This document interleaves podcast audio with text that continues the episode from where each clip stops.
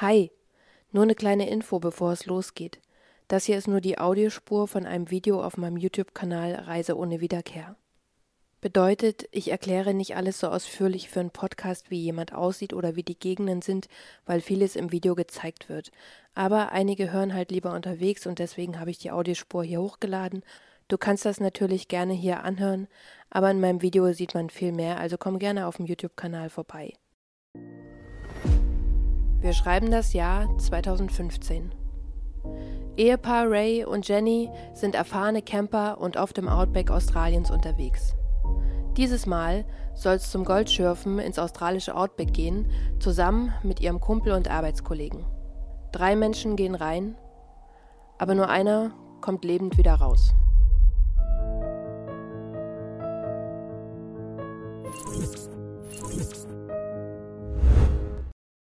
Welcome oder Welcome back zu einer neuen Folge von Reise ohne Wiederkehr.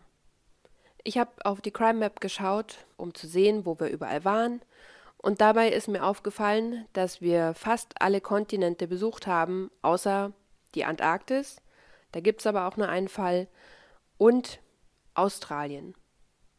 Dann habe ich meine Liste durchstöbert, um zu sehen, welche Fälle ich von Australien da alles draufstehen habe, und mich für den heutigen Fall entschieden. Und Leute, das ist ein Fall, da weiß ich ehrlich gesagt nicht, in welche Richtung ich meinen Kopf zuerst schütteln soll. Der Fall ist offiziell auch ungelöst, aber wenn ich euch alle Einzelheiten erzählt habe, dann fragt ihr euch vielleicht, eventuell, wie viele, viele andere auch, warum eigentlich? Wie immer gilt, wenn ihr den Kanal unterstützen wollt, lasst einen Daumen nach oben da, schreibt mir einen Kommentar damit ich vielleicht irgendwann viel mehr Videos produzieren kann. Lass uns anfangen. Das australische Outback. Unendliche, unbesiedelte Weiten. Rote Wüstenlandschaften, die etwa 90 Prozent des gesamten Landes ausmachen. Es ist das Zuhause von Kängurus, Quokkas, Dingos und von Gold. Seitdem im Jahr 1851 in der Nähe von Melbourne das erste Mal Gold gefunden wurde, hat es einen regelrechten Goldrausch in Australien gegeben, der jahrelang anhielt und einen regelrechten Einwanderboom ausgelöst hat. Dieser war auch maßgeblich für die schnelle Entwicklung der Städte und des ganzen Landes verantwortlich. Gold lässt sich in allen sechs Gebieten des Landes finden, das meiste jedoch im Outback von Western Australia, also Westaustralien, dem gleichzeitig größten Gebiet. Dieser Bundesstaat ist der am geringsten besiedelte, nimmt aber ein Drittel des gesamten Landes ein. Viel Platz also, um nach Gold zu schürfen. Westaustralien ist für über 70 Prozent der gesamten Goldproduktion des Landes verantwortlich und versammelt dementsprechend die meisten Minengesellschaften es ist außerdem ein weit verbreitetes Hobby vieler Einwohner, mit Metalldetektoren nach Gold zu suchen und mit ein bisschen Glück den großen Coup zu landen. Das erhoffen sich auch Raymond und Jenny Kellett, um die es in der heutigen Folge geht.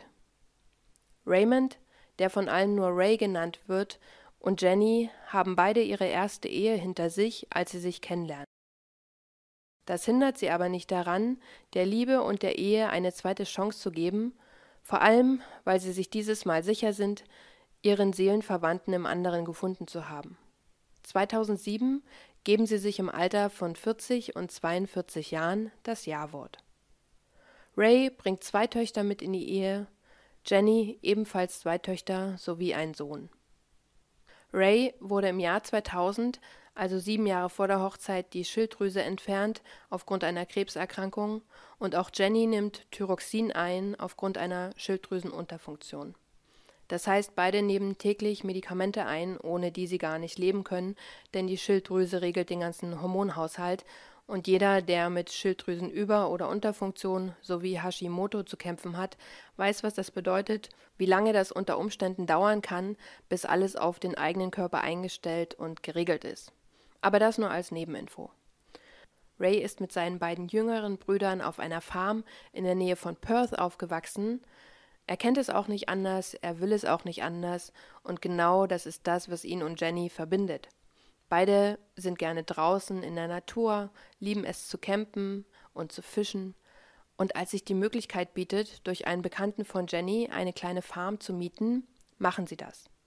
Sie holen sich außerdem ein paar Tiere auf ihre kleine Hobbyfarm, Tiere, die keiner mehr will, die sonst getötet werden würden, und so haben sie ein paar Kühe, Schafe und Alpakas, um die sie sich liebevoll kümmern. Sie gründen außerdem zusammen ein kleines Unternehmen, in dem sie Dienstleistungen für Farmen anbieten. Das geht von Hilfe beim Saatstreuen bis sich um die Tiere des Bauernhofs kümmern, Zäune reparieren, alles, was eben an so einer Farm anfallen kann. Aufträge haben sie auch genug, aber leider kommt nicht so viel Geld dabei rum, dass sie davon leben können, und so entschließen sie sich schweren Herzens, das Unternehmen wieder aufzugeben. Da aber dringend Geld her muss, beginnt Ray im Jahr 2009 als Arbeiter im Bergbau. Die Mine, wo er angestellt ist, ist ca. 800 Kilometer von Beverly, dem Wohnort der beiden, entfernt. Und Ray arbeitet in einem zwei Wochen ein Wochen Turnus, das heißt, er hat eine zwei Wochen Schicht a zwölf Stunden und ist danach immer eine Woche zu Hause. Damit Jenny einen Beschützer hat, wenn Ray nicht da ist und in der Mine arbeitet, holen sich die Kellets einen Hund. Und dadurch kommt Ella in ihr Leben. Ella ist eine drei Jahre alte Hundedame, genauer gesagt eine deutsche Dogge, die sie aus dem Tierheim adoptieren und ihr ein neues Zuhause geben. Ein paar Jahre später entscheidet sich der Typ, der ihnen die Farm vermietet, die Farm zu verkaufen. Denn er und seine Frau lassen sich scheiden und die gemeinsamen Grundstücke sollen eben aufgelöst werden. Jenny und Ray stehen jetzt also vor der Wahl, entweder sie müssen ausziehen oder sie kaufen die kleine Hobbyfarm. Sie entscheiden sich natürlich dafür, denn sie wollen ja ihr Haus, Hof und die Tiere nicht aufgeben. Und dadurch, dass es jetzt auch ihr Eigentum ist, benennen sie sie auch standesgemäß um in Meridian Ridge. Da sie nun aber für den Kauf einen hohen Kredit aufgenommen haben, der schnellstmöglich abbezahlt werden soll, beginnt auch Jenny im Jahr 2012 in diesem Bergwerk zu arbeiten. Also dort, wo Ray ist. Und sie hat auch den gleichen Turnus wie Ray, das heißt, die beiden sind die ganze Zeit zusammen. Sie sind zwei Wochen in der Mine und eine Woche zu Hause. Ella ist währenddessen bei Familienangehörigen untergebracht oder in einer Tierpension. Beide arbeiten jetzt also im Bergwerk Cloudmine, wo Eisenerz abgebaut wird. Das ist ein riesiges Gelände mit 1700 Mitarbeitern, die alle dort in einem Containerdorf untergebracht sind. Ich habe mir ein paar Videos zu diesen Bergwerken in Australien angeschaut, einfach um eine Vorstellung davon zu haben, wie das Ganze dort funktioniert und abläuft. In den Videos gab es Interviews mit Leuten, die da arbeiten, und viele gehen da ganz gezielt für ein paar Jahre hin, um eben so schnell wie möglich Geld anzusparen viele auch als Paar zusammen wie Ray und Jenny. Und die verdienen dann im Jahr jeder 120 bis 150.000 Dollar. Hab auch Backpacker gefunden, die das machen für drei Monate und dann haben sie nach drei Monaten genug Geld, um den Rest des Jahres Australien zu entdecken. Man kann dort nämlich ohne oder mit nur geringen Vorkenntnissen anfangen. Man wird also auf die jeweilige Stelle antrainiert. So auch Jenny, denn sie fährt, wie viele Frauen dort, die Riesentrucks. Wie die genau heißen, weiß ich nicht, Monster Trucks vielleicht. Die Reifen haben jedenfalls einen Durchmesser jeweils von 2,5 Metern. Das ist auch gar kein Problem für Jenny, aber mit der Zeit macht ihr ihr Rücken mehr und mehr zu schaffen. Ganz klar, zwölf Stunden sitzen, es geht die ganze Zeit über den Schotter hoch und runter. Das führt dazu, dass sie regelmäßig zum medizinischen Offizier der Mine ob der jetzt konkret Arzt ist, steht nirgendwo. Es heißt Medical Officer, deswegen übernehme ich das so. Und der heißt Steve. Und als Jenny und Steve sich kennenlernen, ist er über 60 Jahre alt. Er ist ein zurückgezogener Mann, introvertiert, also das komplette Gegenteil von Jenny. Und die mag es nicht, wenn Stille herrscht, und so quatscht sie bei den Arztbesuchen eben einfach drauf los. Und irgendwie entsteht dadurch eine Freundschaft. Das führt dazu, dass sie mit der Zeit zusammen mit Ray und Steve Mittagessen, die Mittagspausen zusammen verbringen, sich auch abends nach der Arbeit zusammensetzen und essen oder grillen. Und Steve gewinnt Vertrauen und erzählt den beiden dann von seinem größten Hobby, dem Goldschürfen. Jenny und Ray finden das Hobby super interessant. Sie waren selbst noch nie Goldschürfen und lassen sich deswegen gerne von Steve erzählen, was es damit auf sich hat und was dahinter steckt, was man dafür können muss. Und Steve freut sich, dass er Leute gefunden hat, die sich für ihn und sein Hobby interessieren. Sagt ihnen natürlich auch, dass er die besten Plätze kennt, wo noch ganz viel Gold vergraben liegt. Um es abzukürzen, über die Monate hinweg entsteht zwischen den dreien eine engere Freundschaft. Steve hat Ray und Jenny mit dem Goldschürfen absolut angefixt, sodass sie das auch selber probieren wollen. Steve besucht die beiden auf ihrer Hobbyfarm. Er bringt ihnen bei, wie man mit den Metalldetektoren umgeht. Sie lernen auch, wie man sich abseilt. Denn laut Steve gibt es die größten Goldvenen nicht an der Oberfläche, sondern unter der Erde. Also in den Schächten, die vor über 100 Jahren gebohrt wurden, ums Jahr 1900 rum, und die es überall ungesichert im Outback gibt. Als sie sich nach mehreren Monaten Training bereit fühlen, planen sie ihren ersten Trip im Januar 2015. Rays Tochter wird aber schwer krank und fällt ins Koma, selbstredend, dass sie dadurch ihren Trip verschieben, bis es der Tochter besser geht. Ganz kurz zur Situation 2015, damit keine Fragen aufkommen. Ray ist 47 Jahre alt zu dem Zeitpunkt und Jenny 49. Alle Kinder sind außerdem mittlerweile außer Haus. Die jüngste Tochter ist 2015 19 Jahre alt. Ray und Jenny haben außerdem an ihrem Arbeitsmodell gebastelt und ihre Stunden enorm runtergeschraubt, denn sie finden, sie verdienen beide genug zusammen und wollen einfach viel mehr Zeit auf der Farm haben. Wie genau das Arbeitsmodell aussieht, steht nirgendwo, aber sie haben jetzt eben viel mehr Freizeit als zuvor. Der zweite Versuch startet Anfang März 2015. Es geht natürlich in die Gegend, die Steve vorgeschlagen hat, und das ist die Gegend von Sandstone. Sandstone liegt mehr als 700 Kilometer nördlich von Beverly und auch von Perth. Das sind mit dem Auto je nachdem sieben bis neun Stunden Fahrt. Sie kommen auch in der Gegend an, aber dieses Mal macht ihnen das Wetter einen Strich durch die Rechnung, denn es gibt taifunartige Regenfälle. Alle Straßen sind überschwemmt und werden damit gesperrt. Sie bleiben erstmal, campen dort, wo es möglich ist. Nach zwei Tagen nichts tun, entscheiden sie sich aber, nach Beverly zurückzukehren. Von da an ruft Ray jeden Tag beim Sheriff von Sandstone an, um zu fragen, ob die Straßen wieder offen sind und dieser gibt am 13. März endlich grünes Licht. Das heißt, der nächste Trip steht an, er wird geplant für den 19. März 2015. Am 18. März telefonieren Ray und Jenny jeweils mit ihren Kindern, sagen Bescheid, dass sie ab morgen unterwegs sind, dass sie Ella natürlich mitnehmen und dass sie in der Gegend von Sandstone sind. Aber wo genau, sagen sie nicht, denn das ist ein Geheimnis. Das ist auch nicht unüblich, das ist gang und gäbe bei Goldschürfern. Die wollen natürlich nicht verraten, wo genau sie suchen, falls sie den großen Fund machen, dass dort nicht noch andere Leute hinkommen.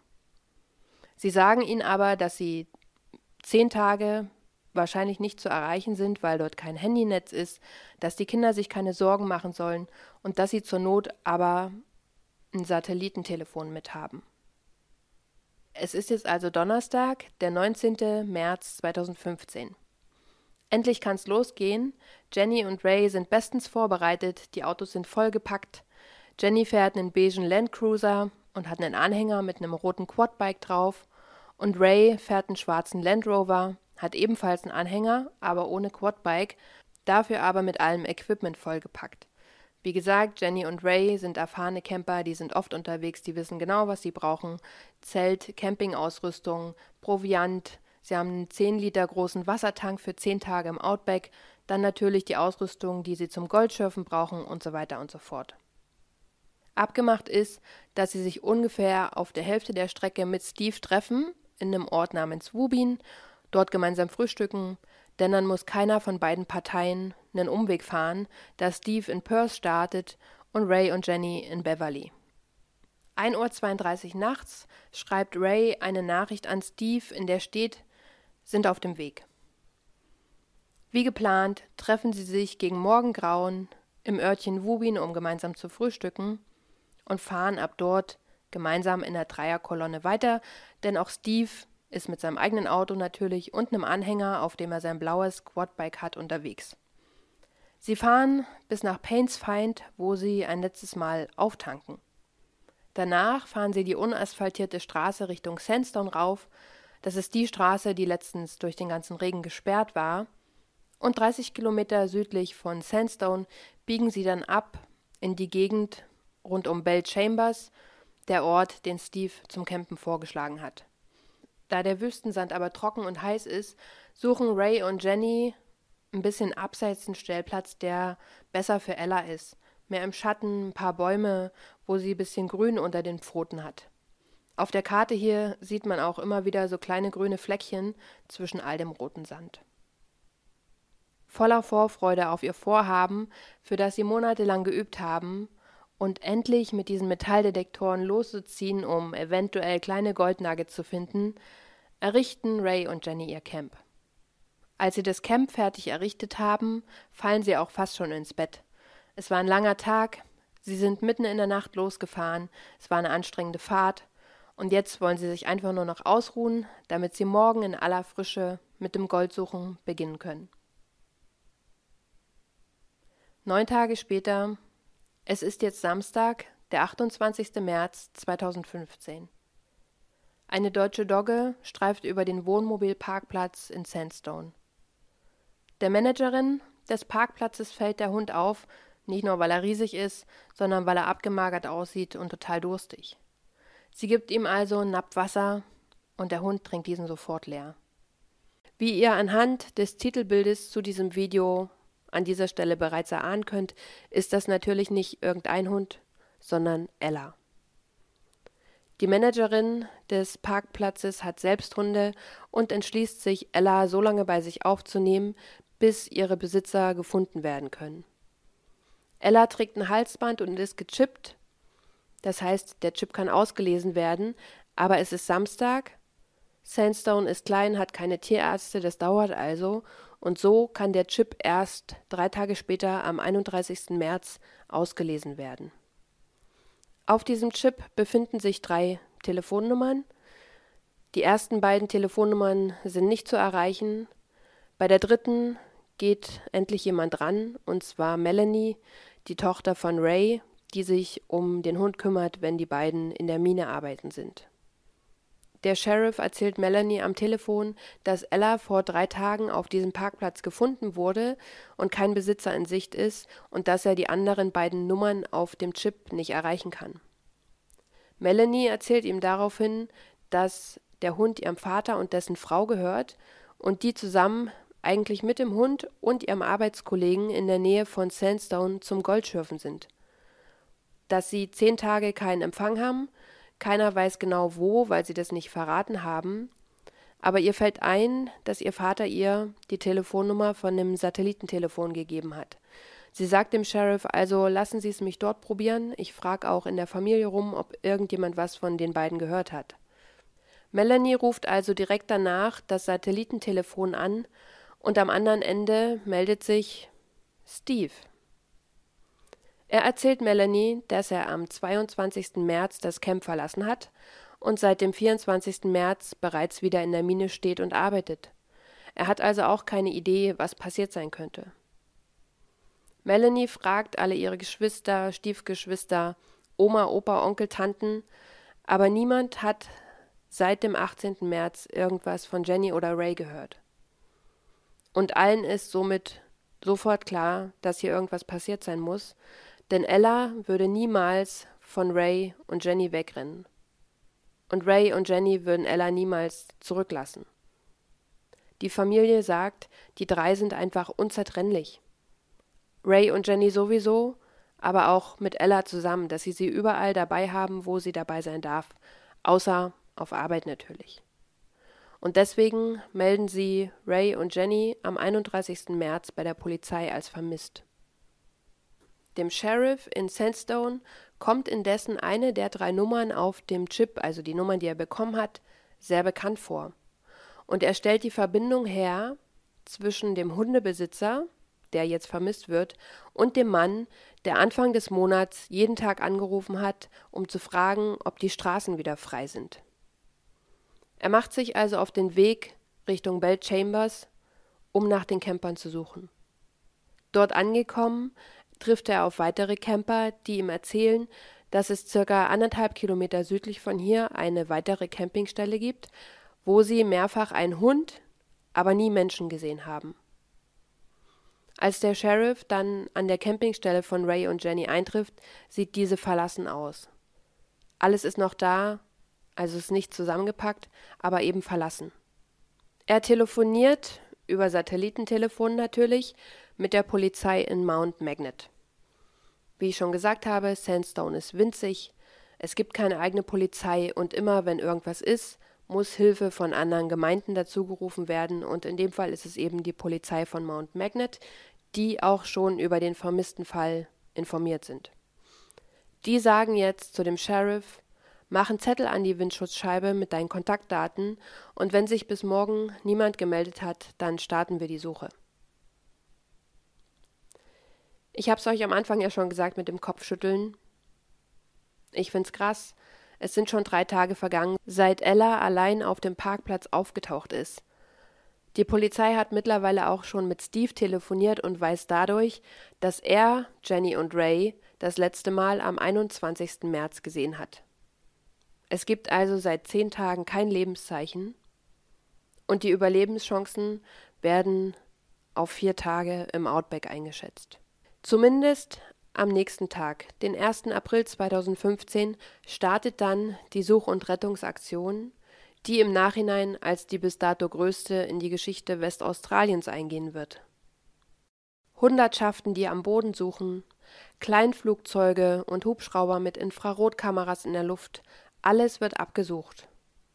Auch wird damit begonnen, die 139 Schächte, die sich in diesem Gebiet befinden, abzusuchen, denn Ray und Jenny könnten in jeden dieser Schächte gefallen sein.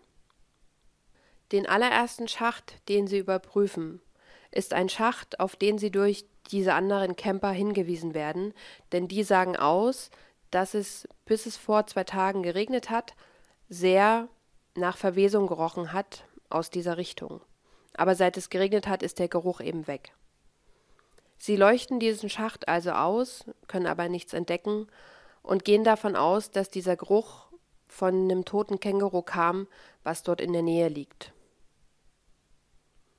Die Polizei schaut sich unterdessen auf dem verlassenen Campingplatz um. Das Zelt ist ausgeklappt. Zwei Kaffeetassen stehen auf dem Campingtisch. Die eine hat noch Farbe von Kaffee in sich, die andere ist nur mit Wasser gefüllt, wahrscheinlich Regenwasser. Eine Pfanne wartet darauf, abgewaschen zu werden. Wäschestücke hängen auf einer Leine, die vom Auto zu einem Baum gespannt wurde. Der Campingkühlschrank ist mittlerweile warm und sein Inhalt verdorben. Draußen liegt vergammeltes Fleisch, das wahrscheinlich zum Auftauen rausgenommen wurde.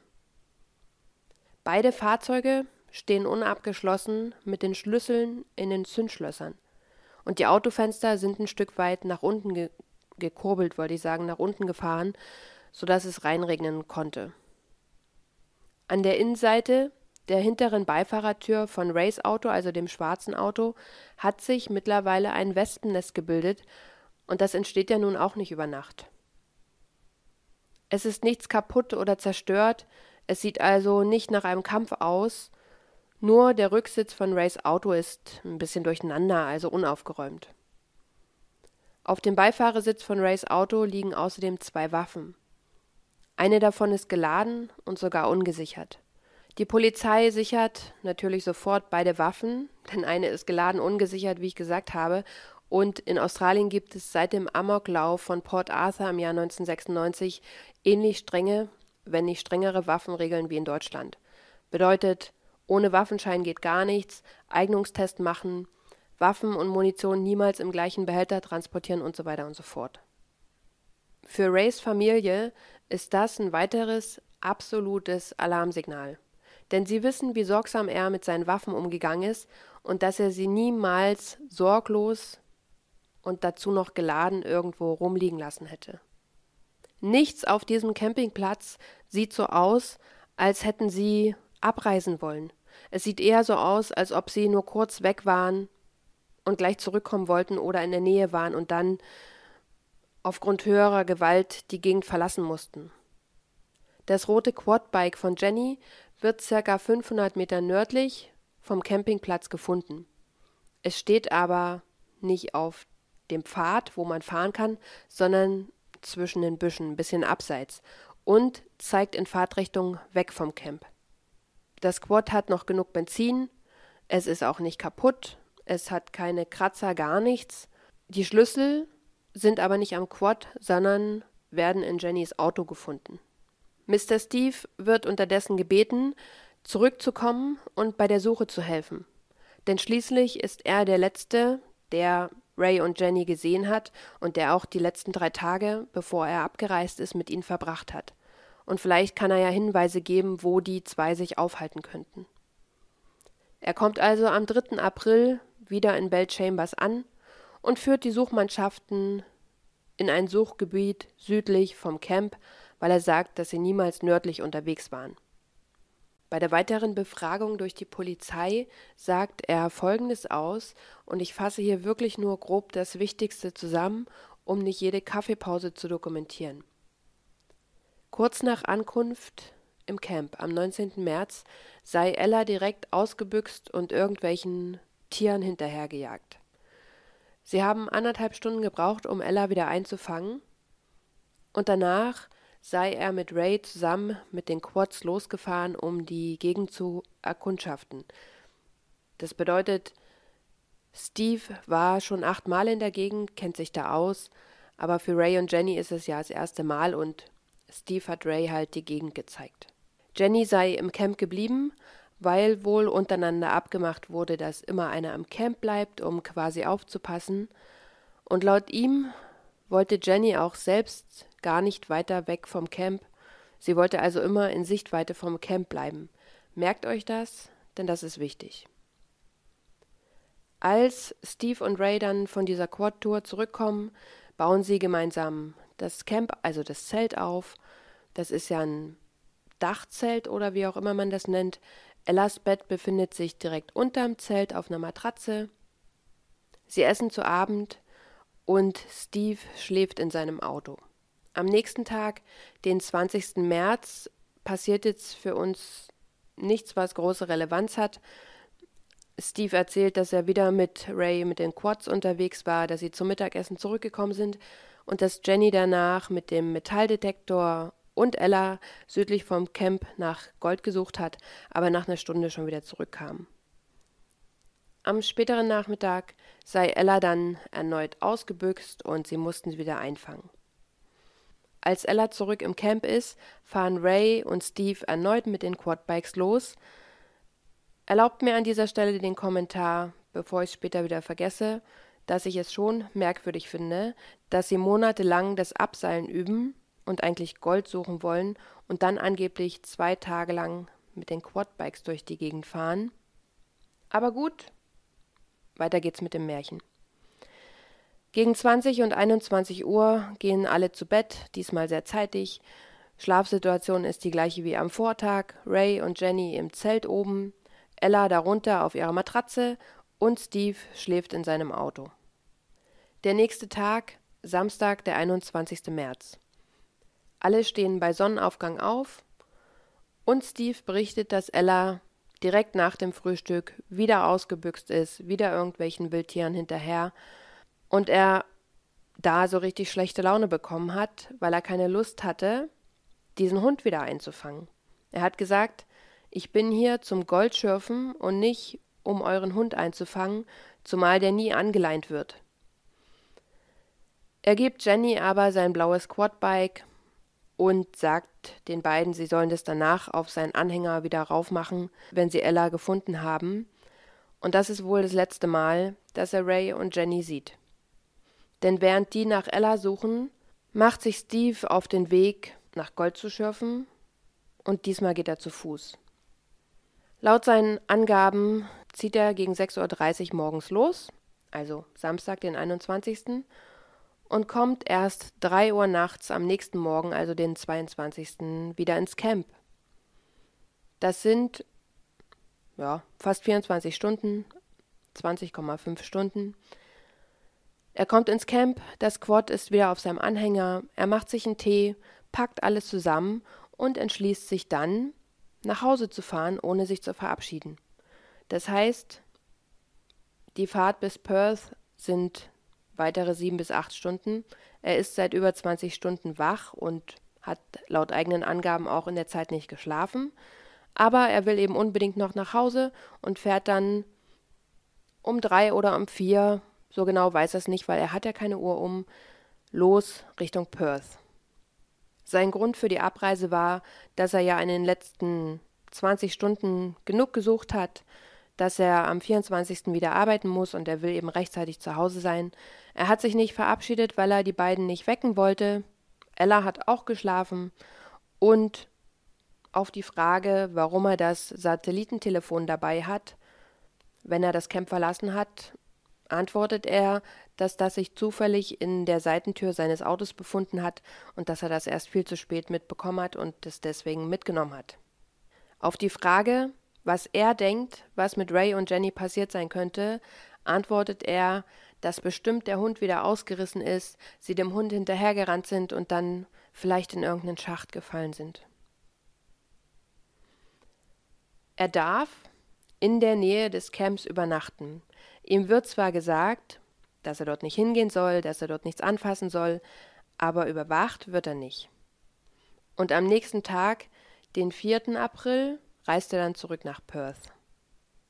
Jennys jüngste Tochter, die 19-jährige Britney, ist mittlerweile mit ihrem Vater in Sandstone angekommen, um Ella abzuholen.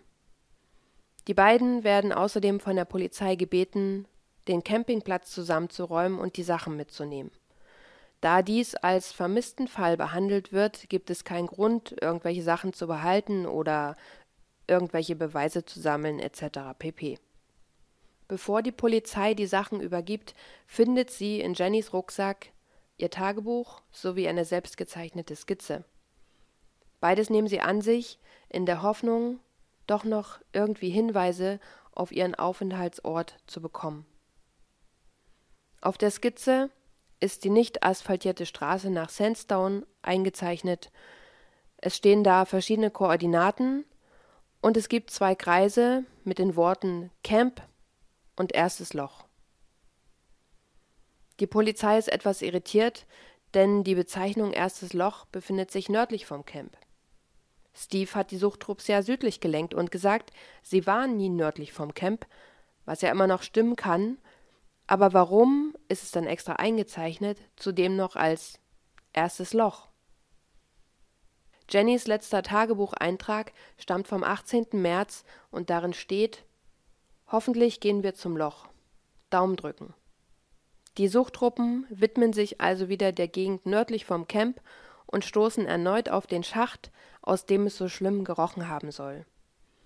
Diesmal leuchten sie aber nicht nur rein, sondern lassen einen Feuerwehrmann hinab, aber nicht ganz, sondern nur bis zur Hälfte.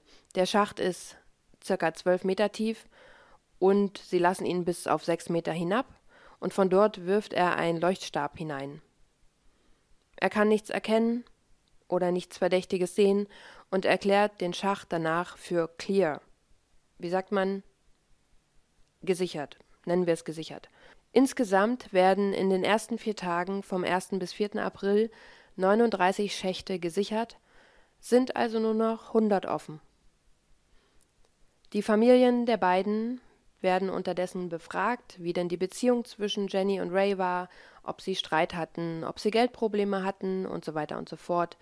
Und die Familien betonen, dass Jenny und Ray sich geliebt haben, aneinander geklebt haben, dass sie niemals freiwillig abgehauen wären, dass sie Ella auch niemals zurückgelassen hätten und Ella auch niemals weggerannt wäre.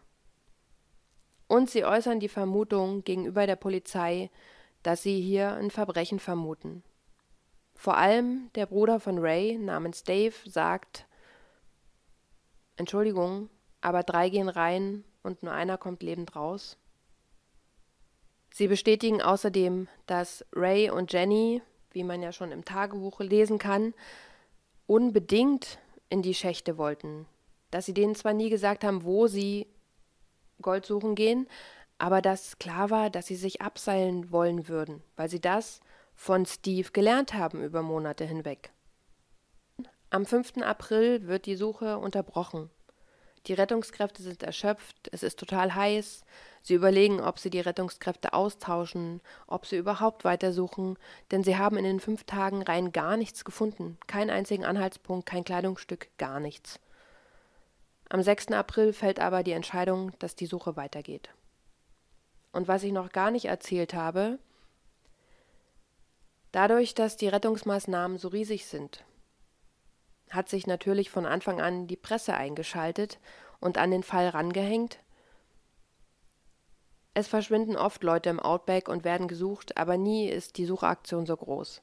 Und deswegen sind die von Anfang an vor Ort, können aber, nachdem sie über die Vermissten berichten, nichts Neues berichten, weil, wie ich gerade gesagt habe, wird absolut nichts gefunden. Und deswegen beginnt eine TV-Station, die Polizei zu betteln, ob sie nicht irgendwie dieses Abseilen in den Schacht nachspielen können, um den Leuten vorm Fernseher irgendwas zu zeigen.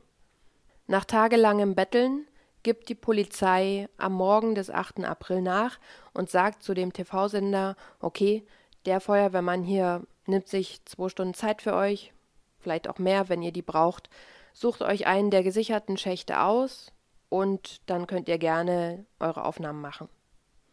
Gesagt, getan, der TV-Sender will natürlich auch nicht, dass die Polizei sich wieder anders überlegt und deswegen beginnen sie ab 10 Uhr mit den Dreharbeiten und wollen zu Demonstrationszwecken den Feuerwehrmann in diesen Schacht abseilen. Und es ist zufällig, also wirklich, irgendjemand hat gesagt, der Schacht, es ist zufällig genau der Schacht, der schon zweimal untersucht wurde, aus dem es so gerochen hat. Der Feuerwehrmann war ja letztes Mal sechs Meter tief, jetzt soll er tiefer abgelassen werden.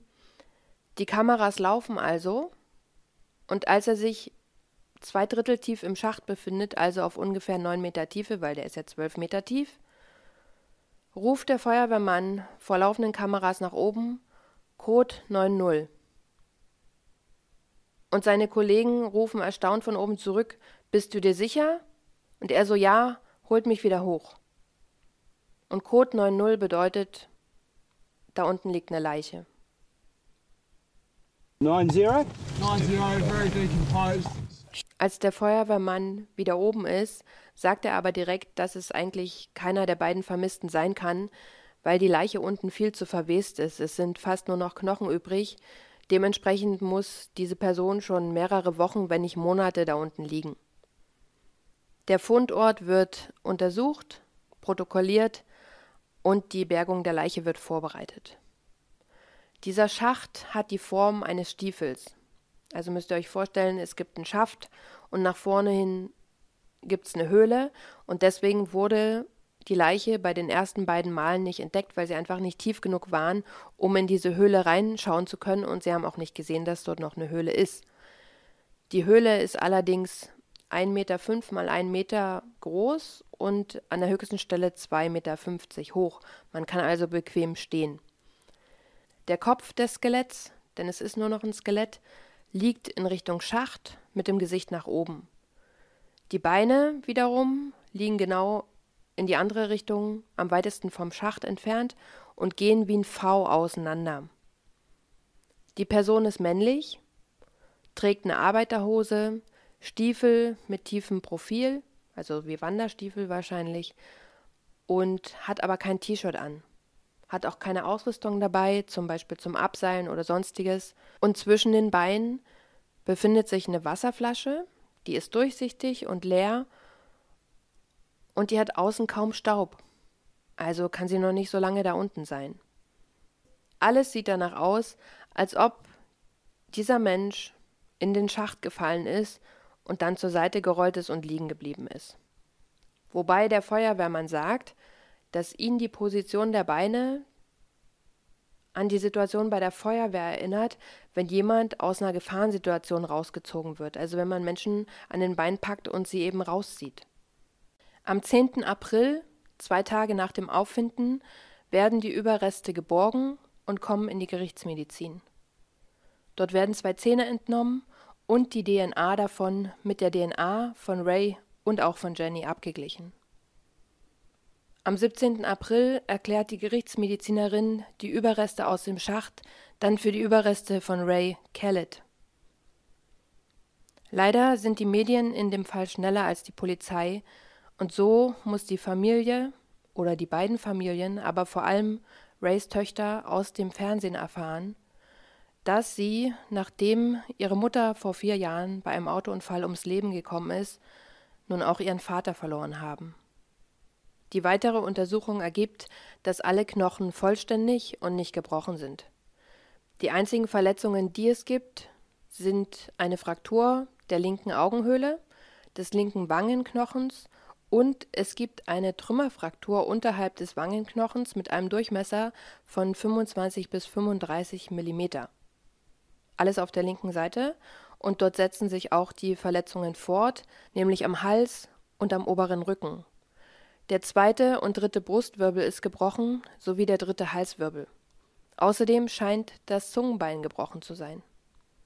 Die zwei Gerichtsmediziner kommen zu dem Ergebnis, dass die Todesursache nicht eindeutig bestimmt werden kann und deswegen unbestimmt lautet. Bedeutet, wenn die Todesursache unklar ist, kann auch nicht wegen möglichen Mordes ermittelt werden, denn es ist ja kein Mord erwiesen. Das ist genau das Gleiche, was ich euch im Fall von Ellie schon erklärt habe. Ihr Vater versucht ja die ganze Zeit, die Todesursache, die unbestimmt lautet, auf Mord umzuändern, damit endlich in Ellies Fall ermittelt wird. Insgesamt startet die Polizei vier Suchphasen. Während Phase 1 und 2 ganz klar Rettungsaktionen waren, dienen Phase 3 und 4 zur Bergung von Jenny. Und deswegen werden jetzt alle Schächte nochmal komplett abgesucht. Diesmal seilen sie sich bis zum Boden ab. Das hat damit zu tun, dass die Rettungskräfte in den letzten drei Wochen trainiert und gelernt haben, wie man sich richtig abseilt. Und jetzt wird eben alles nochmal genauestens inspiziert. Und am Ende von Phase 4, also Ende Juli, haben sie dann insgesamt 160 Schächte als gesichert markiert. Das sind nochmal 21 mehr als ursprünglich gedacht. Am 7. Mai, als die Rettungskräfte erneut den Schacht in dem Ray gefunden wurde, überprüfen, weil sie ausschließen wollen, dass Jenny nicht doch noch da unten ist oder jemals da unten war, fallen ihnen am Schachteingang, also unweit vom Schachteingang, nämlich drei Meter entfernt davon, drei Zigarettenstummel auf. Diese Zigarettenstummel werden eingesammelt und auf DNA überprüft und das Ergebnis lautet, dass zwei Stummel Jennys DNA an sich haben und der dritte Stummel die DNA von Steve. Beide, Jenny und Steve, sind bekanntermaßen Raucher und Ray ist oder war Nichtraucher. Die Frage ist jetzt natürlich, warum liegen dort die drei Zigarettenstummel, zumal so nah beieinander und so nah an dem Schacht, in dem Ray gefunden wurde. Es deutet also alles darauf hin, dass Jenny und Steve dort an irgendeiner zu irgendeiner Zeit zusammen geraucht haben. Und das, obwohl Steve ja behauptet hat, er war nie mit Jenny unterwegs und hat nie mit ihr zusammen das Camp verlassen und dass Jenny auch sowieso nie außerhalb der Sichtweite des Camps gegangen ist. Der Schacht ist aber nun mal 1,5 Kilometer nördlich vom Camp entfernt, das Camp ist also nicht mehr in Sichtweite. So kommen Gerüchte auf, dass Jenny eventuell eine Affäre mit Steve gehabt haben könnte was beide Familien, also die von Ray und Jenny, für absoluten Humbug halten, denn die beiden waren immer zusammen. Sie waren zusammen auf Arbeit, sie waren zusammen zu Hause, sie haben ihre Freizeit zusammen verbracht. Es gab überhaupt kein Zeitfenster, wo Jenny eine Affäre hätte haben können. Und selbst wenn es stimmen sollte und Jenny und Steve wollten Ray aus dem Weg räumen, anstatt sich scheiden zu lassen im Übrigen, wo ist denn dann jetzt Jenny? Warum führt sie denn nicht ein Leben mit Steve irgendwo? Jenny ist aber nie wieder aufgetaucht. Und das kann ich vorwegnehmen, bis zum heutigen Tage gibt es absolut keine Spur von ihr. Aber der Polizei kommen durch den Fund der Zigarettenstummel jetzt Zweifel an Steves Aussagen. Denn er hat gesagt, er war nie nördlich vom Camp. Jetzt wurden dort die Zigarettenstummel gefunden Und er hat auch nichts von der Skizze erzählt, wo eindeutig seine Handschrift drauf ist und nördlich vom Camp ein Schacht markiert ist oder ein Loch.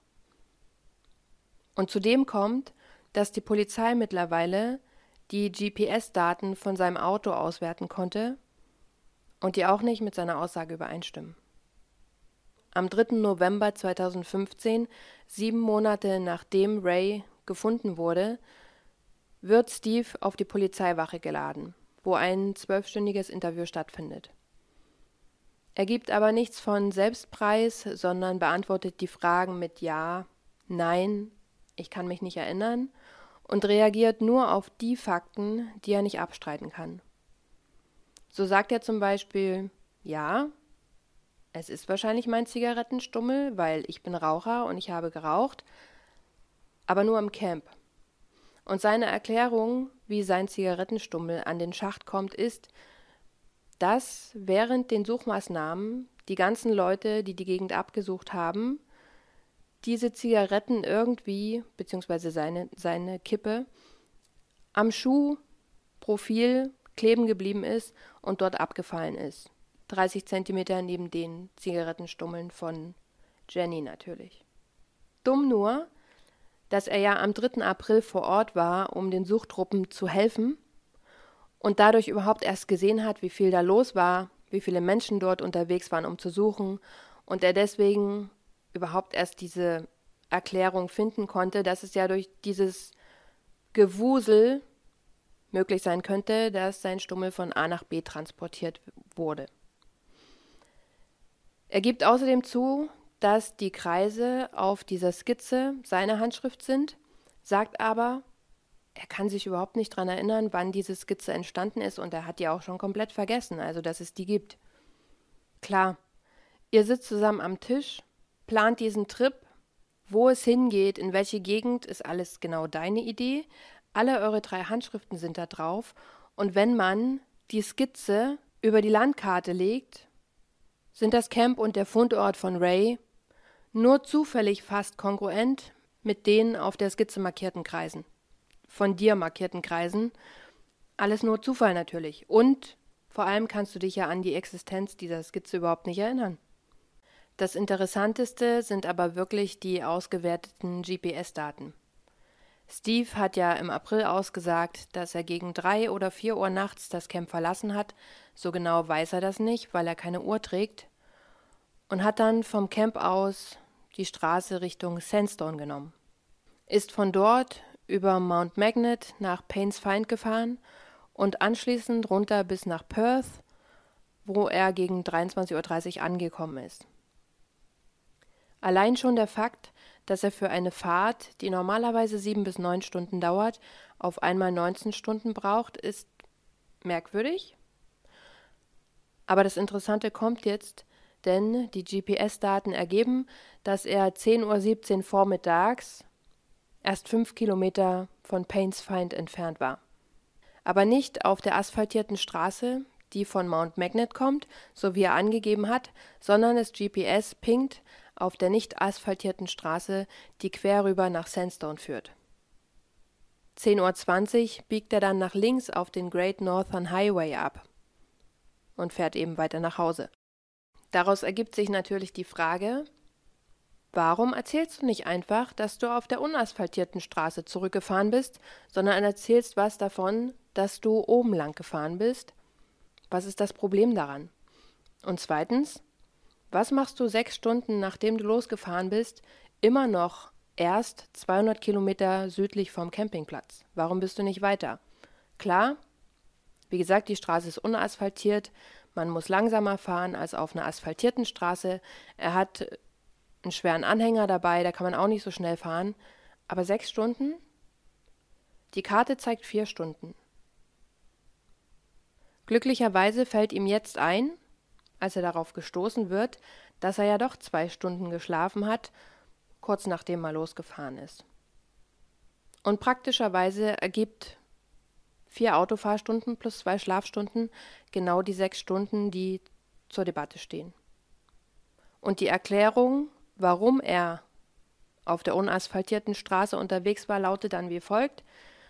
Er sei, wie er ursprünglich ausgesagt hat, über Sandstone und Mount Magnet nach Paynes Find gefahren. Und dort hat er sich dann entschieden, ach, fahre ich doch zurück zum Campingplatz. Eigentlich will ich noch ein bisschen weiter nach Gold suchen. Also ist er in die Straße Richtung Sandstone eingebogen, hat sich nach fünf Kilometern aber überlegt, ach nee, ich muss ja doch arbeiten und ist dann wieder umgedreht und da kam dann der erste Ping. Also, als er auf dem Weg, nachdem er umgedreht ist, zurück nach Paynes Feind war, hat 10.17 Uhr das GPS gepinkt. Vor 10.17 Uhr gibt es übrigens keine Daten vom GPS, das muss also zufällig und aus Versehen angesprungen sein. Aber selbst bei seiner Version, er sei über Mount Magnet gefahren, gibt es ein Problem, denn in Mount Magnet gibt es an einer Kreuzung eine Überwachungskamera, die so eingestellt ist, dass sie wirklich alles erfasst. Und wen hat sie nicht erfasst? Das Auto von Steve. Er sagt dazu, dass es sein kann, dass er eventuell hinter der Tankstelle, die an der Kreuzung zum damaligen Zeitpunkt war, lang gefahren ist, um die Kreuzung auszulassen.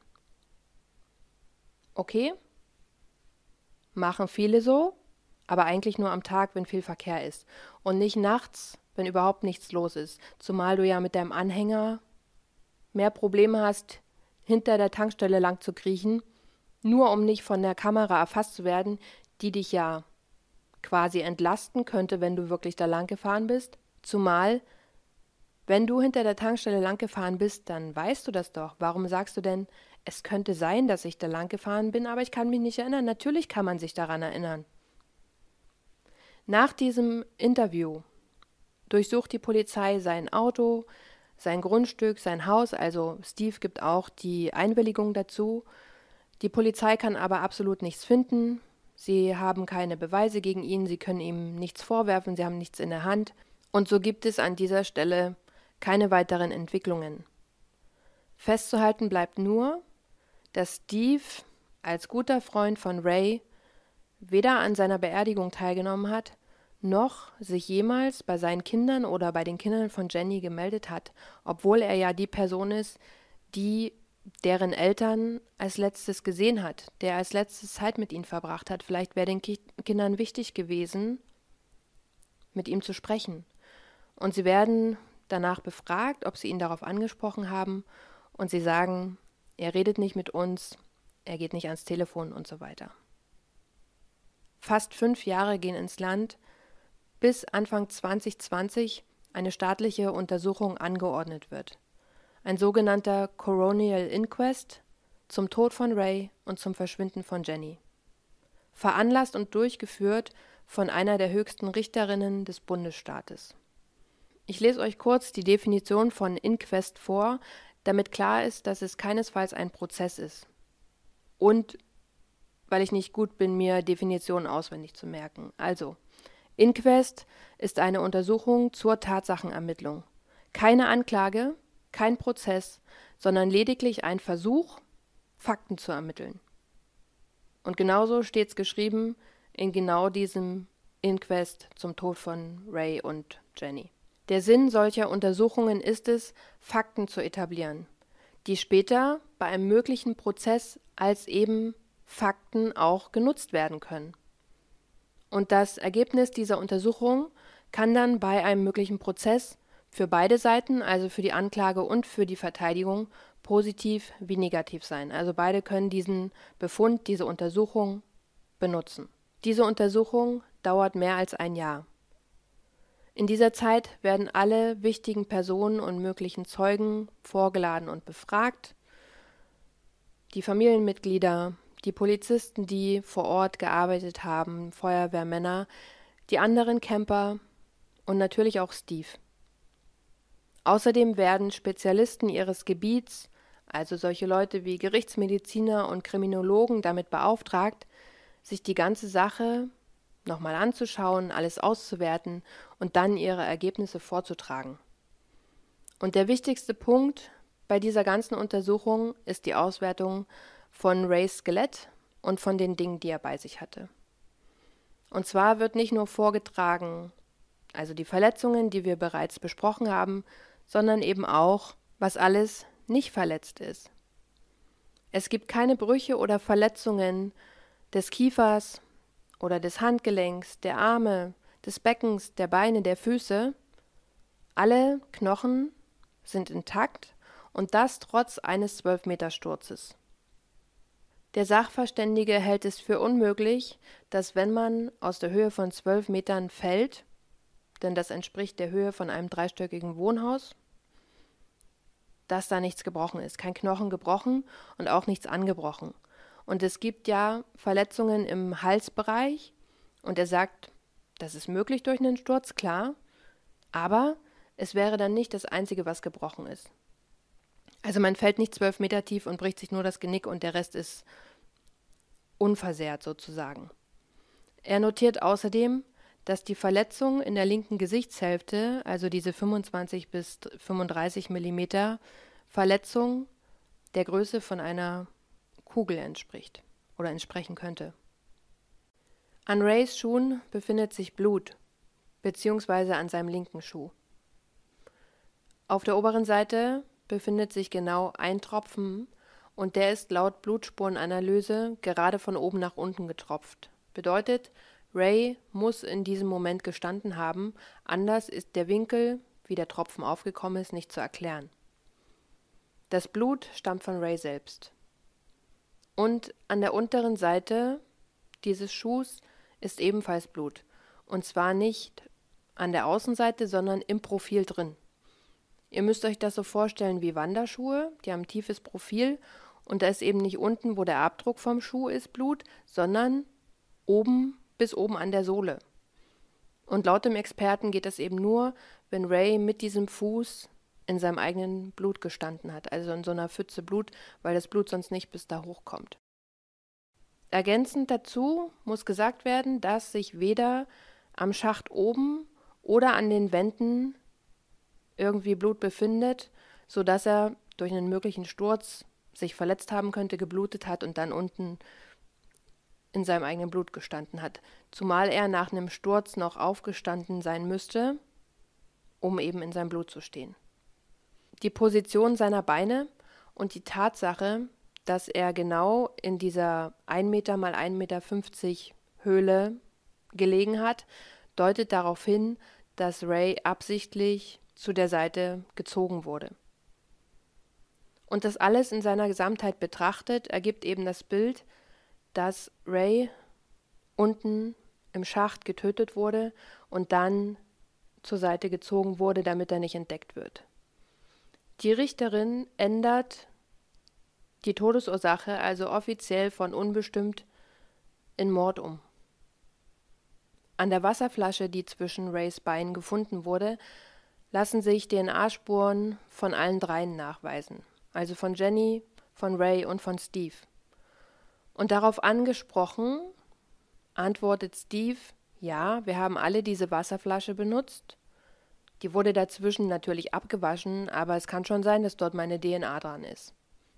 Der nächste Punkt der Untersuchung ist die Skizze, spezifischer die Bezeichnung auf der Skizze für erstes Loch. Das ist insofern wichtig, dass festgestellt werden soll, ob Ray und Jenny wirklich vorhatten, sich abzuseilen.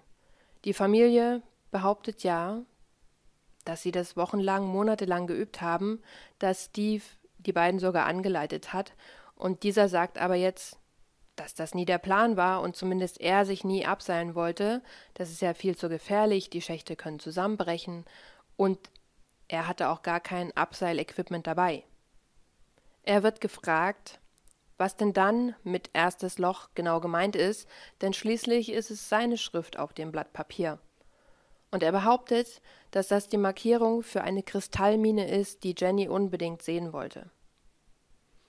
Es werden Austausche vorgebracht, also schriftliche SMS oder per E-Mail zwischen den dreien, die irgendwo das Thema Loch haben.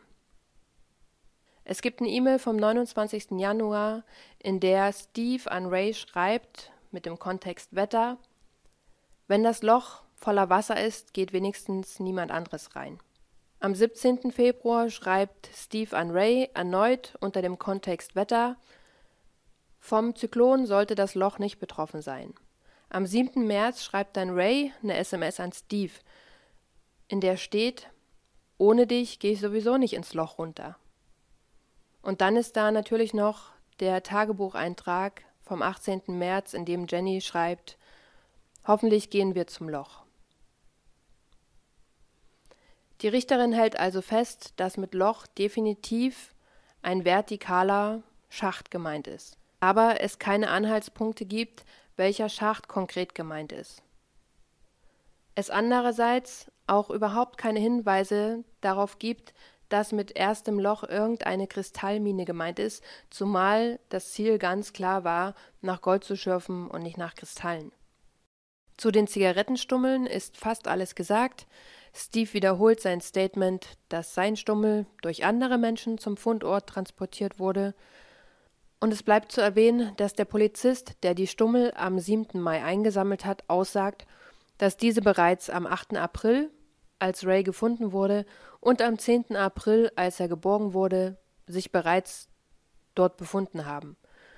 Und auf die Frage, warum sie erst am 7. Mai eingesammelt wurden, sagt er, dass er kein Kriminologe ist, dass es auch zu der Zeit im April kein Tatort war, auch im Mai eigentlich nicht, aber dass er sich deswegen nicht um irgendwelche Zigarettenstummel, die da rumliegen, gekümmert hat. Die Richterin dokumentiert, dass sie Steves Aussage, wie sein Stummel dahin gekommen ist, für ausgeschlossen hält. Sie sagt weiterhin, dass zwar trotzdem er aussagt, dass Jenny und er nie zusammen unterwegs waren und dass Jenny angeblich nie das Camp verlassen hat, es trotzdem höchstwahrscheinlich ist, dass die Zigaretten gemeinsam geraucht wurden. Zu welchem Zeitpunkt? Und wo Ray zu dem Zeitpunkt war, als die beiden dort geraucht haben, lässt sich durch sie natürlich nicht bestimmen. Er wird außerdem gefragt, warum er denn die Polizei belogen hat, was seinen Heimweg betrifft, und warum er nicht gleich gesagt hat, dass er nochmal Richtung Camp abgebogen ist und das erst zugegeben hat, als er mit den GPS-Daten konfrontiert wurde. Seine Antwort lautet daraufhin, dass er sich vorkam wie ein Idiot, weil er halt so oft seine Meinung geändert hat, dass er sich nicht entscheiden konnte, ob er nochmal zurückfährt, dann wieder umgedreht ist und nur aus dem Grund hat er es nicht gesagt, er kam sich blöd vor. Des Weiteren fehlen ja zwei Patronen in einer von Rays Waffen und auch daraufhin wird Steve befragt, ob er eine Erklärung hat, wo die zwei Schüsse abgegeben wurden. Und natürlich hat er das, denn er erzählt, als er mit Ray unterwegs war, wahrscheinlich am 19., als sie zurück zum Camp gefahren sind, haben sie in etwa 500 Meter Entfernung zwei fremde Männer gesehen, die geschossen haben. Also nicht auf Ray und auf Steve, sondern in die Luft oder auf irgendwelche Tiere. Und um sich bemerkbar zu machen, den Männern zu zeigen, dass die Männer nicht allein in der Gegend sind, sondern dass hier noch andere Leute sind und sie vorsichtig sein sollen, haben sie eben auch geschossen. Und dann wird er von der Richterin gefragt, kann man nicht einfach rufen, wenn es nur 500 Meter sind? Na, es war zu viel Wind, das hätte man nicht gehört.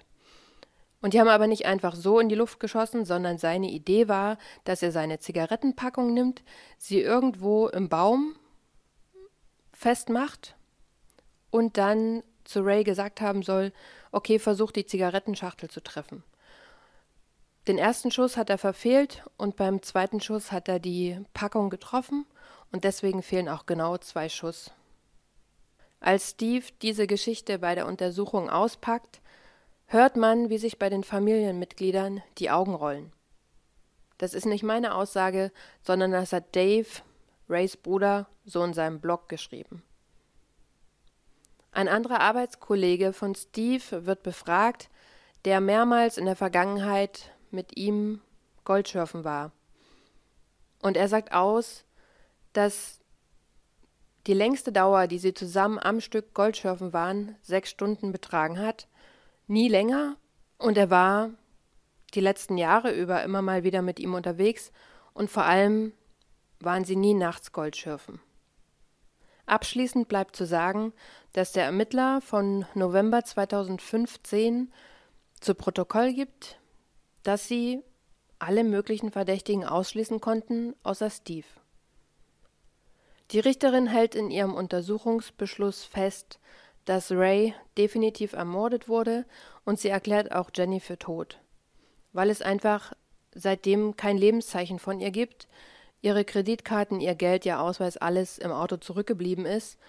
Und das klingt zwar komisch, aber für die Familie ist es gut, dass Jenny an dieser Stelle für tot erklärt wird, denn solange jemand als vermisst gilt, wird alles eingefroren. Und die haben zum Beispiel schon ein Jahr, nachdem Ray gefunden wurde, die Hobbyfarm verloren an den Staat, weil die Gelder eben eingefroren wurden, es konnte nicht weiter abgezahlt werden, aber die Zinsen sind weiter gestiegen. Die Richterin kann aber nicht abschließend feststellen, wer für den Tod von Ray verantwortlich sein könnte oder wie Jenny ums Leben gekommen ist. Dieser Bericht samt seiner Ergebnisse wird der Staatsanwaltschaft übergeben, damit die entscheiden können, ob oder gegen wen sie Anklage erheben. Und es dauert ein ganzes Jahr, bis die Staatsanwaltschaft ihre Entscheidung bekannt gibt. Und diese fällt negativ für die Familien aus, denn sie entscheiden sich dagegen. Sie sagen, sie haben keine richtigen Beweise, es wären nur Indizien. Und bei einem Juryprozess kann das halt in beide Richtungen laufen und es ist ihnen zu heikel. Sie wollen lieber warten, bis sie irgendeinen festen Beweis in der Hand haben gegen irgendjemanden und hoffen, also alle hoffen, dass durch das Finden, durch das Auffinden von Jenny der entscheidende Beweis ans Tageslicht kommt. Das ist also der letzte Stand der Dinge. Die Familie kämpft weiter für Gerechtigkeit, versucht den Fall in der Öffentlichkeit zu halten, denn wie Dave es ausdrückt, sobald nicht mehr über den Fall geredet wird, verschwindet er ganz schnell in den Akten und kurz darauf in der hintersten Ecke des Archivs. Es gibt viele Familienmitglieder, die sich dafür einsetzen, da ist nicht nur Dave, der wöchentlich einen neuen Blog-Eintrag schreibt und sich für TV- und Podcast-Interviews zur Verfügung stellt, da gibt es auch eine Stiefschwester von Jennys Kindern, die mittlerweile bei der TV, beim TV-Sender ABC arbeitet und sich dem Fall selbst angenommen hat und darüber berichtet hat. Da ist Jennys Ex-Mann, der Vater der Kinder, der sich für seine Kinder wünscht, dass die erfahren und endlich Gewissheit haben, was mit ihrer Mutter passiert ist. Die Kinder sagen, ja, Gerechtigkeit ist gut, aber mittlerweile ist für uns viel wichtiger, dass unsere Mutter gefunden wird, dass wir sie beerdigen können. Es hat bisher weder eine Beerdigung, logisch, und auch keine Trauerfeier stattgefunden, und sie möchten, dass Jennys Asche dort verstreut wird, wo Rays Asche ist. Jeden Urlaub, jedes längere Wochenende fahren die Kinder von Perth Richtung Sandstone, um nach ihrer Mutter zu suchen. Sie lassen Drohnen die Schächte hinab, sie schauen auf dem Boden nach Überresten, irgendwo muss sie ja sein. Und es sind nicht nur Jennys Kinder, die nach Jenny suchen, es gibt auch mindestens zwei Männer, die in der Sandstone-Gegend leben und seit drei Jahren jedes Wochenende nutzen, um nach Jenny zu suchen. Vielleicht hat es auch was mit der 250.000 Dollar Belohnung zu tun, die 2018 ausgelobt wurde, aber selbst wenn, das Wichtige ist doch, dass sie gefunden wird. Und diese Belohnung wurde im Mai 2023 oder Juni auf eine Million Dollar erhöht. Und das pro Kopf. Also für Jenny eine Million und für Ray eine Million. Zusammen bilden sie also die größte oder eine der größten Summen, die jemals in Australien ausgelobt wurden. Ich denke, ich habe euch jetzt alle wesentlichen Fakten dargelegt, sodass ihr euch selbst ein Bild machen konntet. Kommen wir also zur Auswertung meinerseits. Unterm Strich gibt es ja nur zwei Möglichkeiten. Entweder er war es oder er war es nicht. Gehen wir als erstes in der Annahme, dass er es nicht war. Wer könnte dann mit Ray oder zu Ray in den Schacht hinuntergestiegen sein, hat ihn dort getötet und dann so versteckt, dass er nicht von oben gesehen wird. Würde eine fremde Person wirklich das alles auf sich nehmen? Würde eine fremde Person, wenn es ein Überfall ist, nicht einfach zum Campingplatz gehen und die Person dort erschießen zum Beispiel? Wer es noch sein könnte, das kann man nicht komplett ausschließen. Das hat nichts damit zu tun, ob ich dran glaube oder nicht. Aber rein theoretisch kann es ja auch Jenny gewesen sein, denn die wollte sich ja ebenfalls abseilen. Wenn es so war, dann erstens, wo ist sie jetzt? Und zweitens ist für mich einfach schwer vorstellbar, dass sie sich abgeseilt hat, dann das ganze Equipment von Ray, was er zum Abseilen benutzt hat, plus sein T-Shirt an sich genommen hat, mit allem wieder hoch ist und dann wo auch immer hin. Und das, zudem sie ja Anfängerin im Abseilen war. Sie ist ja kein Profi, der das jahrelang macht. Und damit bin ich schon bei der Annahme, dass er es war. Denn in meinen Augen sind seine gesamten Aussagen Hanebüchen. Es ist einfach zu viel dazu gedichtet. Er antwortet nicht direkt. Wenn du nichts zu verbergen hast, warum sagst du dann nicht von Anfang an, wie es war? Rückst immer nur raus, wenn du mit irgendwas konfrontiert wirst, dem du nicht widersprechen kannst, und fügst dann immer so für dich nützliche Details ein wie, ach, da waren ja noch zwei andere Männer, die es potenziell hätten gewesen sein können. Natürlich kann das möglich sein, versteht mich nicht falsch, aber ist es wahrscheinlich? Das gleiche gilt für, die, für den Zigarettenstummel. Natürlich kann es sein, irgendwie, auch wenn es die Richterin ausgeschlossen hat, dass er irgendwo bei jemandem im Schuhprofil kleben geblieben ist und am Schacht abgefallen ist.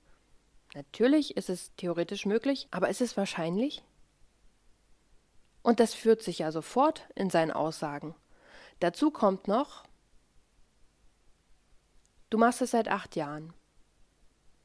Und das erste Mal, wo du über 20 Stunden Gold suchen bist und dann zurückkommst, dich nicht verabschiedest und noch entscheidest, nach diesen fast 21 Stunden, neun Stunden nach Hause zu fahren, genau bei diesem Mal, wo du nicht gecheckt hast, ob die noch im Zelt sind, stellt sich im Nachhinein heraus, dass deine Freunde vermisst werden.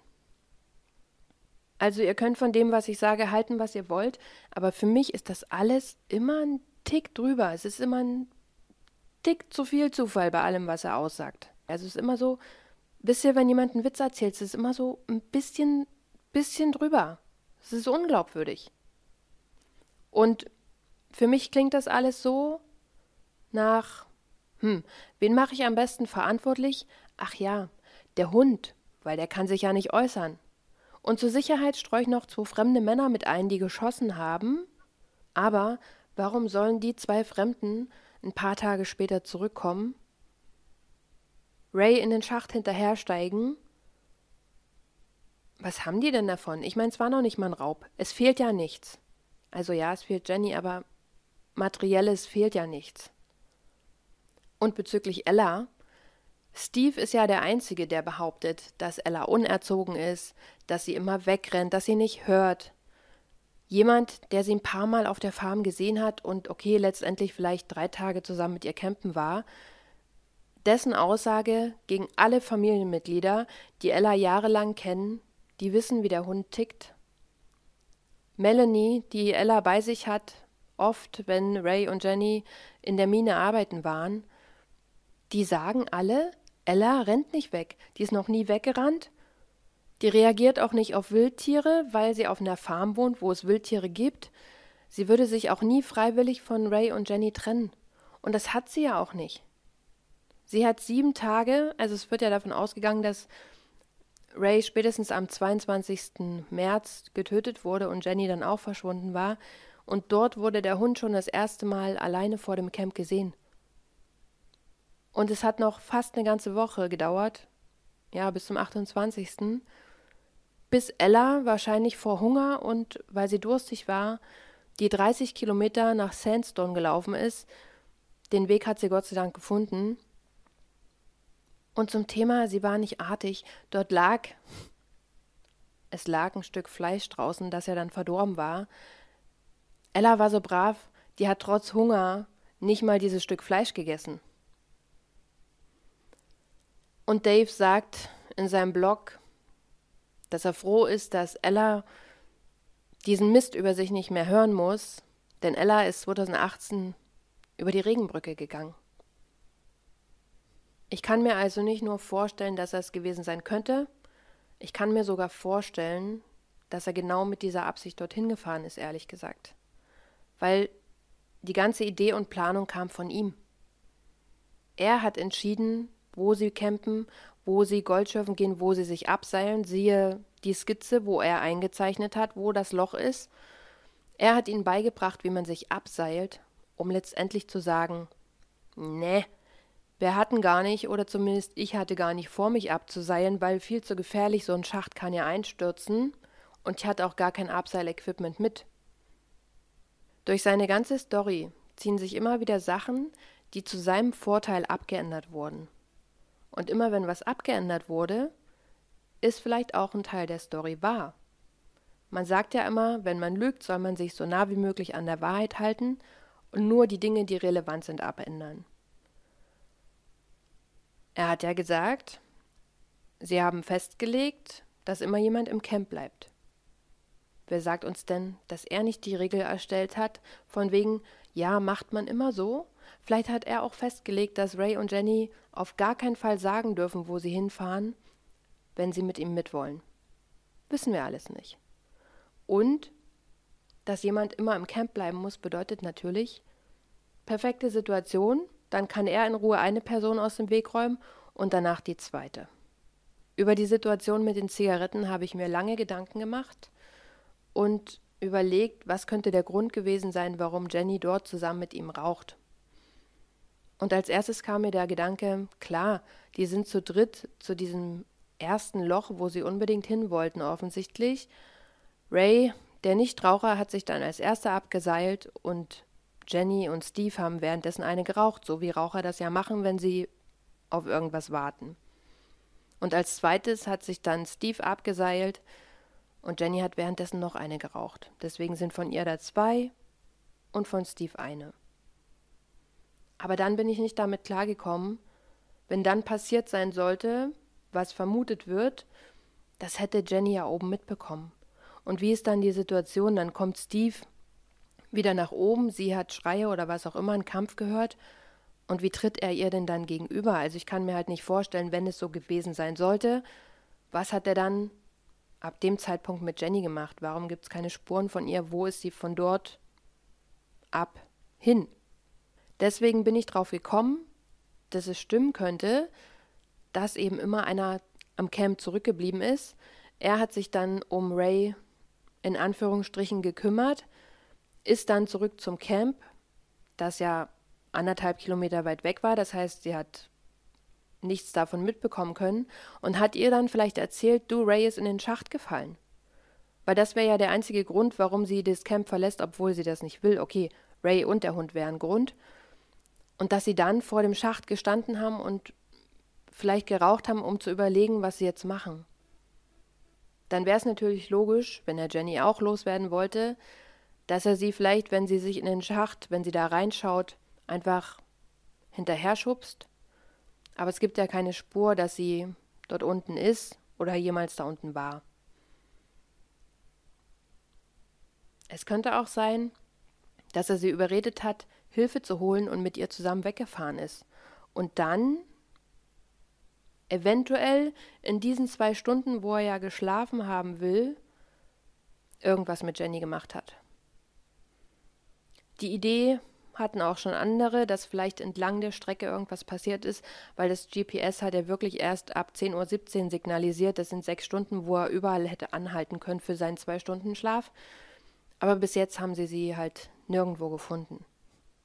Und die dritte Möglichkeit, was das Rauchen betrifft, kann natürlich sein, dass sie an irgendeinem ganz anderen Tag dort zusammengestanden haben und einfach eine geraucht haben oder zwei. Und dass dann Ray unabhängig davon zufällig in dem Schacht später gefunden wurde und das gar nichts mit dem Rauchen zu tun hat, dann bleibt aber die Frage offen, warum hat Steve denn gelogen, dass er nie in der Gegend war? Das ist ja der, das ist ja überhaupt der Punkt. Mir kam außerdem in den Sinn, aber nur kurz, ob Jenny nicht in seinem Haus gefangen gehalten werden könnte. Denn sein Haus gleicht einem Hochsicherheitstrakt. Überall sind Kameras, er hat überall Schilder angebracht, wo drauf steht Nein, lass mich in Ruhe und geh weg. Man kommt auch gar nicht bis zur Klingel vor. Er hat da irgendwie einen Extrazaun, den man erst überwinden müsste, wenn man klopfen oder klingeln will. Und es ist alles ein bisschen merkwürdig. Aber die Polizei hat ja sein Haus und sein Grundstück überprüft und durchsucht. Und noch was wichtig: Steve hat eine Frau, der ist verheiratet. Am Ende steht halt immer die Frage nach dem Motiv. Was könnte das Motiv sein? Und letztendlich ist es irgendwie immer Eifersucht, Geld, Rache, Neid. Wenn wir von den beiden Hauptmotiven ausgehen oder was andere Experten, andere Leute so in den Raum geworfen haben, dann steht dann das Motiv Jenny oder Gold. Weil letztendlich war es ja ein Trip, um Gold zu finden. Was ist, wenn Ray sich abgeseilt hat und dort Gold gefunden hat und nicht wenig.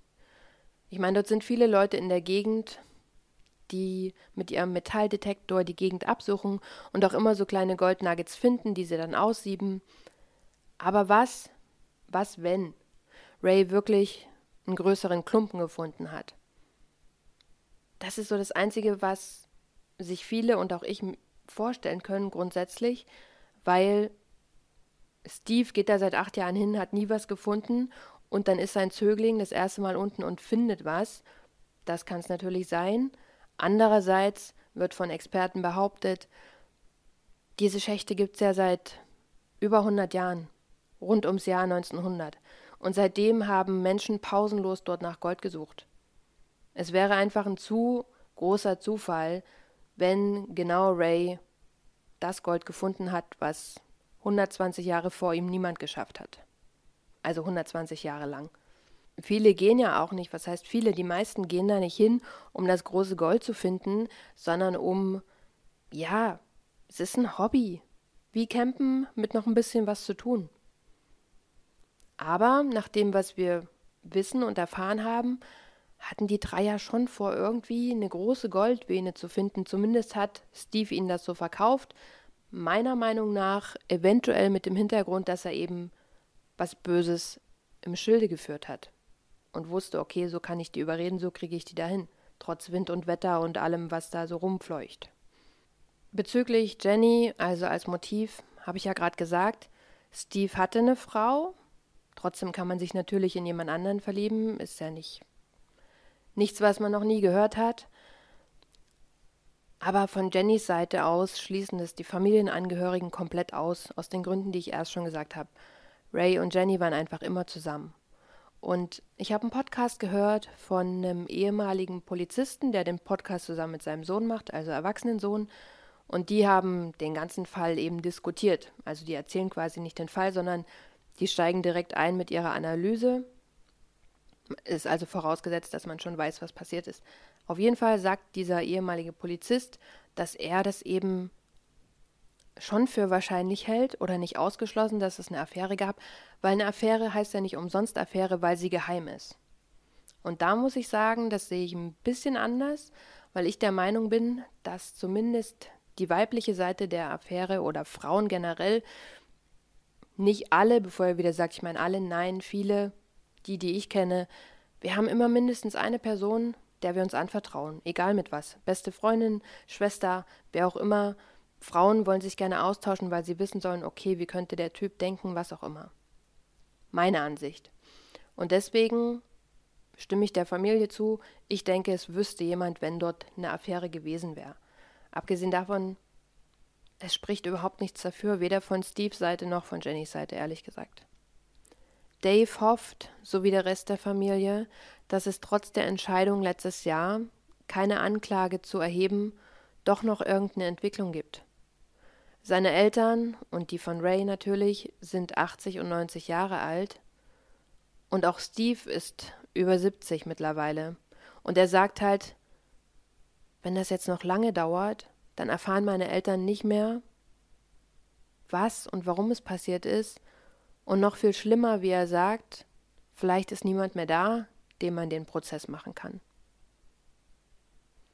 Lasst mich ganz kurz nachschauen, ob ich noch irgendwas vergessen habe oder alles erwähnt habe, was ich drin haben wollte. Okay, nee, müsste alles dabei sein. Wenn euch noch irgendwas auffällt, was ihr als nicht beantwortet von mir empfindet, dann fragt mich gerne in den Kommentaren. Normalerweise, wenn ich irgendwas nicht weiter ausführe, dann gibt es dazu auch keine weiteren Informationen, wie zum Beispiel zu dem Quadbike, zu dem roten, was abseits des Weges stand. Da kam nichts weiter raus, deswegen bin ich nicht drauf eingegangen. Aber vielleicht gibt es noch irgendwas anderes, wo ihr denkt, hm, da fühle ich mich noch nicht gut genug informiert, weißt du da noch mehr? Dann versuche ich natürlich, wie immer, die Fragen in den Kommentaren zu beantworten. Ich bin außerdem gespannt auf eure Meinung. Vielleicht habt ihr ja eine ganz andere Theorie. Eine Theorie, auf die noch niemand weiter gekommen ist. Bleibt bitte bei allem immer respektvoll, auch wenn ihr unterschiedliche Meinungen habt in den Kommentaren. Ich kann euch nur noch empfehlen, wenn ihr Englisch könnt, schaut euch gerne den Blog an von Dave. Das ist sehr gut geschrieben, sehr schlau und immer mit einer Brise Sarkasmus. Könnt ihr natürlich in den Quellen finden, werde ich euch auch extra hervorheben mit einer extra Überschrift, damit ihr es schneller findet. Er hat in seinem Blog, er hat eine feste Meinung, er hat in seinem Blog den Namen geändert, um nicht angezeigt zu werden. Und auch ich habe den Namen von Steve geändert. Also er heißt nicht Steve. Und das genau aus dem Grund. Ich kann nicht jemanden, der weder angeklagt wurde, noch vor Gericht stand, noch irgendwas namentlich irgendwas vorwerfen. Und deswegen mache ich das so wie Dave, um der Sache aus dem Weg zu gehen. Und genau, ihr könnt ja googeln, wie die dritte Person heißt, wenn es euch interessiert. Und damit verabschiede ich mich Danke, dass ihr so lange dabei geblieben seid. Wir sehen uns beim nächsten Video. Macht's gut.